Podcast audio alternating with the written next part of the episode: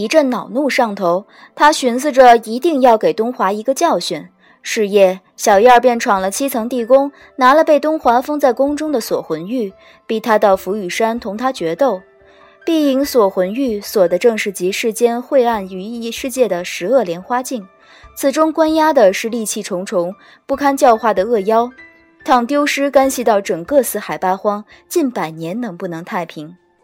东华果真为了这方玉石，追他到浮羽山顶。浮羽山上摆出一场恶战。东华招招凌厉，他一时现了颓败之相，觉得要不是前些日子同他忙里忙外，费了些力气，何至于如此？又气不过，鬼迷心窍，就打开了那块玉，将东华锁进了狱中的莲花镜。这一番才是这桩事真正的始终。话末，小燕壮士叹了一声，叹这桩事后头传出去添在自己身上的一笔污名。气馁地拿了一句读书人常说的酸话总结点评：“一切其实只是天意。”凤九憋了许久没忍住，扑哧笑出声，瞧着小燕壮士面色不善，忙正了神色道：“他真是太对不住你了，你继续，继续。”燕池雾抱剑埋头生了会儿闷气，复又抬头冷笑两声，哼哼道。其实老子如今也不怎么记恨他了，他也遭了报应。听人说，激怒仇人的最好办法就是怜悯他。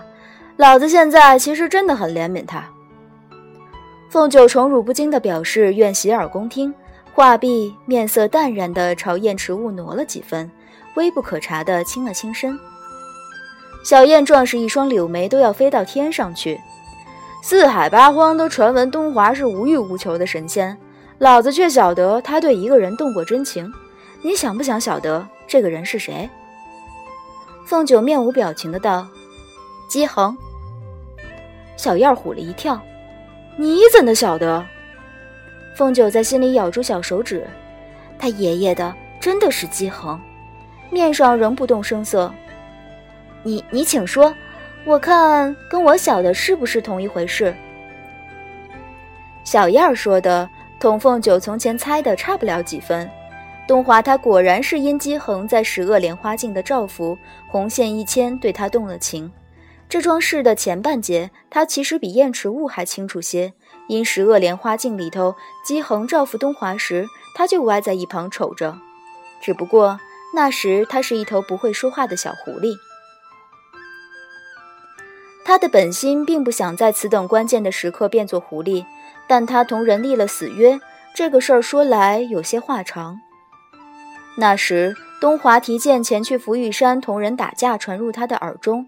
他正捏了条处在太成宫前院扫地，立时丢了条处，急急地奔向南荒，赶着去瞧一瞧到底是怎么个动静。奔出天门，才想起不辨方向，幸亏路过的司命肯帮忙，借了他能引路又能驮人的宝贝塑形毡，速速将他带到战事的上空。他赶到时，浮羽山上已鸣金收兵，只见得一派劫后余生的沧桑。千里焦土间嵌了一个海枯石烂的小泽，正中几团稀泥，稀泥中出了座丈把高的玉山。元婴在此对打的二人杳然不知去向，唯有个大热天披着件绦丝貂毛大氅的不明男子伏立在云头，炎炎烈日下，手中还捧了个暖炉，朝凤九道。你是来救人的？凤九看着他，觉得很热。稀泥中的玉山正是变化后的锁魂玉。东华被关在里头，燕池雾拿不走收了神仙的玉石，将他胡乱一丢，喜气洋洋地打道回府了。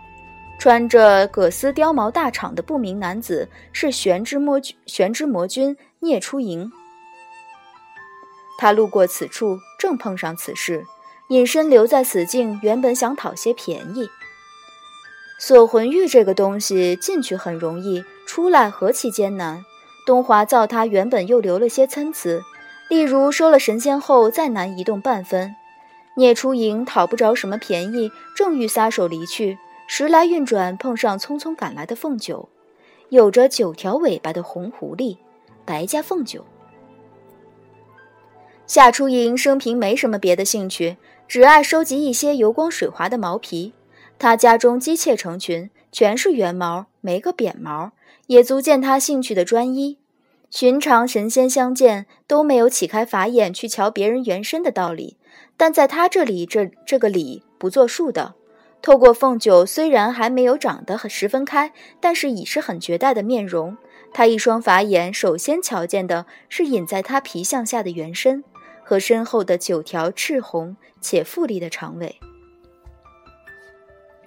他抬手向凤九：“你是哪个神仙？同东华是一伙的？你是来救他的？”得他点头，他由衷的笑了。他已被燕池雾锁入了你脚下的十恶莲花境，要进去，凭你身上的修为是不够的。说到此处，略顿了顿，更加由衷的笑道：“你愿不愿意同本君做个交易，将你身上的毛皮和身后的九条尾巴借本君赏玩三年？本君将自己的力量借你五分来救他，你意下如何？”情势有几分紧急。凤九乍一听东华被锁进了十恶莲花境，魂都飞了一半。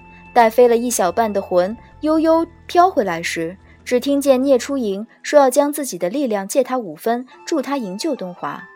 天下竟还有这等好人！他想，虽然这一身打扮着实让人肉紧，他的意下当然甚合，非常感激的点了头，连点连点了十几个头。照魔族的规矩。这一点头，契约就算成了。一道白光一闪，莫名其妙间，毛皮和尾巴已被聂初莹夺了去。他才晓得，方才的话自己漏听了极重要的一半。失了九条尾巴，其实没怎的，顶多是秃尾巴不够漂亮；但失了毛皮，也就失了容貌，失了变化之能。亏得姓聂的还有几分良心，换了他一顶极普通的红狐狸皮，让他暂时穿在身上。其实也容不得理论，先救东华要紧些。